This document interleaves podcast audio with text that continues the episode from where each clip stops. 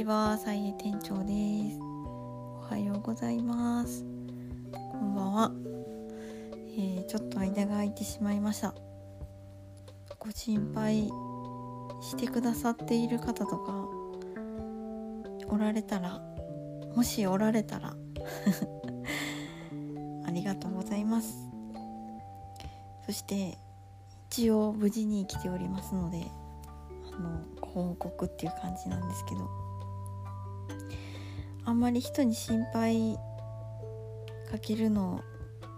嫌だなとも思ったりとかもしました。あの自分がすごい心配性だったりとかするんであのその心配してる時の気持ちがあの嫌なんで。だからそんな人に心配かけたくないなとか思ったりしていますが全然心配されてないかもしれないですよね。っていうことでえー喋、っていこうと思っているんですけども、まあ、ちょっと短い間にいろいろ状況の変化とかもあったりして、まあ、状況の変化って言ってもね何にも変化してないんですけどね変化し続けてぐるぐるしているのは頭の中だけっていう感じなんですけれどもそれでもなんかぐるぐるしすぎてもう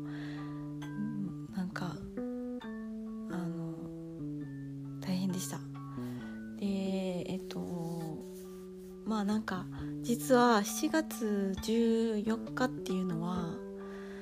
あのサイエのそのオープン記念日っていうかあの創業日にもしているんですけれどもちなみに創業日っていうかその開業日はあの法務法務局じゃなくてえっとえっとどこやったっけな税務署とかに提出した気がするんですけど開業届って。で日にちとかはね結構ね自分で適当な日にち入れて別にその前後何週間とかじゃなくてもあのまあ過ぎてった方が良かったんやったかな。ちょっと過ぎてないのに出しに行くのは無理やったような気もするんですけどでもなんかあのちょっと忘れそこはちょっと忘れましたけどあのそんな感じで提出した日じゃないけど一応開業日っていう形になっているのでで、まあ、そこ超えちゃったんですけどね。またまた1年が過ぎてしまったみたいな感じでね。でちょっと振り返ろうかなと思って。前もちょっと振り返り録音したんですけど、まあ、またそれも状況変わったんで振り直しっていう感じです。でサイエはもう今日もちょっと振り返ってちょっと思ってたんですけど本当に成功してない店でで今もなおそのまだ頼りないっていう状態ででで振り返っていきますね。えっと、まず2010年に抹茶町大阪の抹茶町ですね今やマンションが巨大マンションが立ち並ぶ町になってしまいましたけれども私があのオープンした時はまだ人形屋さんとかがちゃんとお人形を売ってましたけど今はどうなんでしょうかね。でそこでオープンしました。で2014年までそこにいましたね。で途中デパートとか出店することができたりとかなんかベントに出させてもらったりとか。なんかそれはそれで本当になんか何も知らず始めた私にしてはなんかラッキーだったのかなと思うけれどもあの一般的に軌道に乗るというとこには全く到達していない状態でまあそれは今もなんですけど状態ででもなんとかこう何何かしらなんか助けてもらったりなんかまあ要所要所でちょっとラッキーがあったりとかしてなんとかこう息も絶え絶え続けて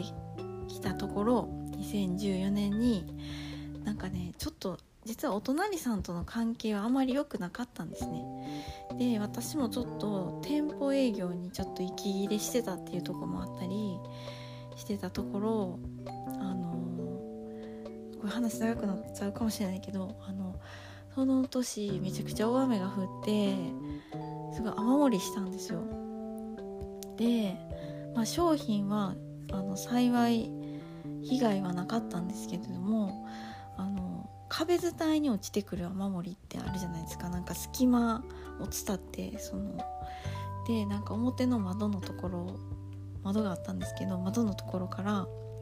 ビシャーってこう雨が吹き出してなんかそういう何て言うんですかね百貨店とかでこう滝のように見せるなんかそういう何て言うんですかね装飾っていうか衣装っていうかそういう演出があると思うんですけどそんなんみたいになんか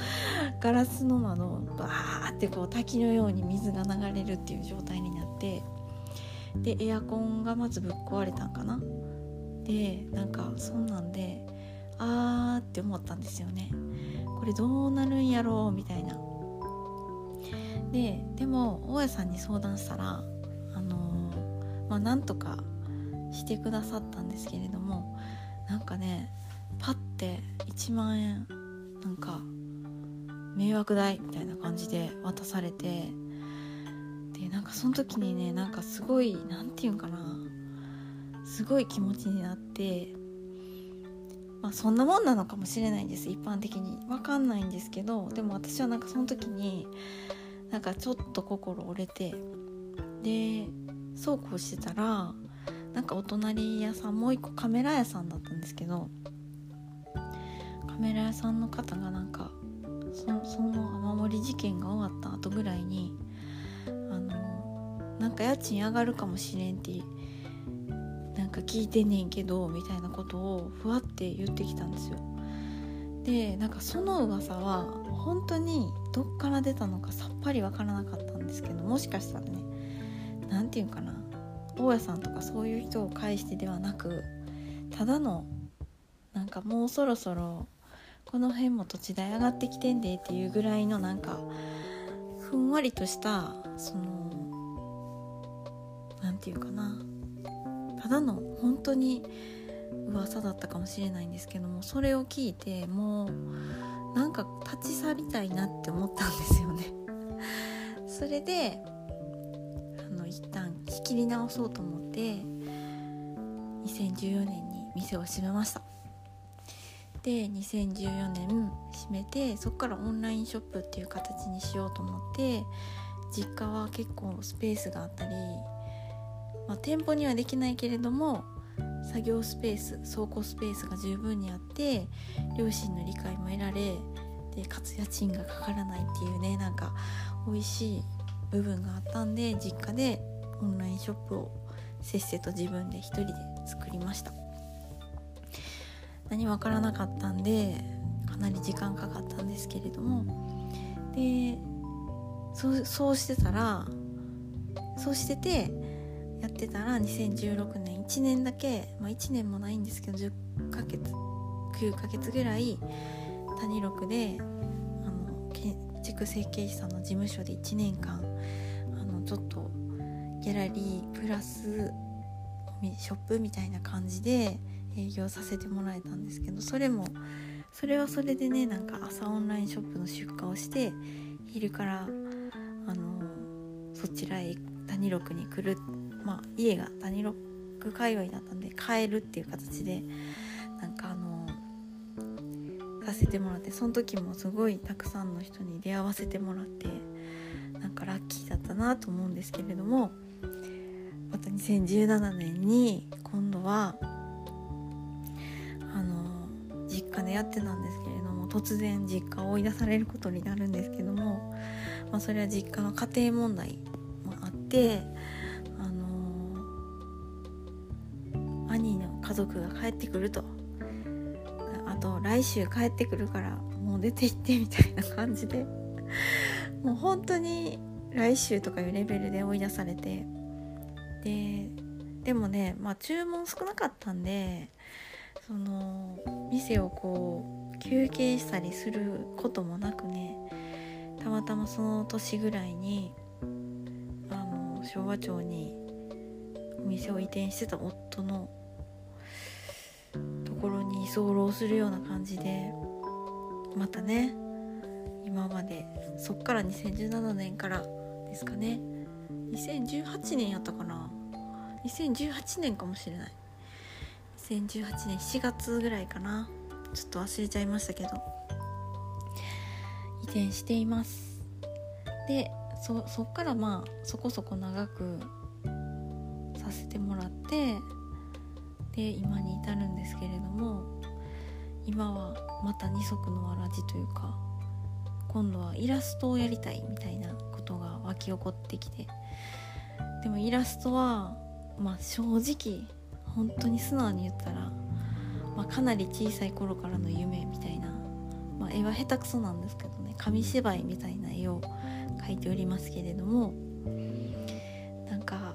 でもその気持ちだけは強いっていうとこはなんかまあいいとこではありますよね。エンジンはかかっていますみたいな感じで。でそれも今させてもらってまあイラストと菜園2つ合わせてやっと一人前ぐらいの雰囲気になってきてっていう今現在地ですね。この2023年7月の現在地となっております。で、まあ、ちょっとこのまま話し続けますけれどもサイエはそのまあこのゆるラジオでも何回も言ってきてるんですけれどもあんまりこう利益利益って売り上げ売り上げって考えると私がしょうもないことしだすのでどちらかというとその面白さとか楽しさベースでやってたりとかまあたまに私は楽したいんでその極力エネルギーを使わない形でだけどなんか楽しみたいみたいな感じのところを狙いながら運営していると比較的なんか長く続けられそうって思えたりお客さんもなんかそういう私が気楽にやっている空気感が伝わるのか分かんないですけどもなんか前よりも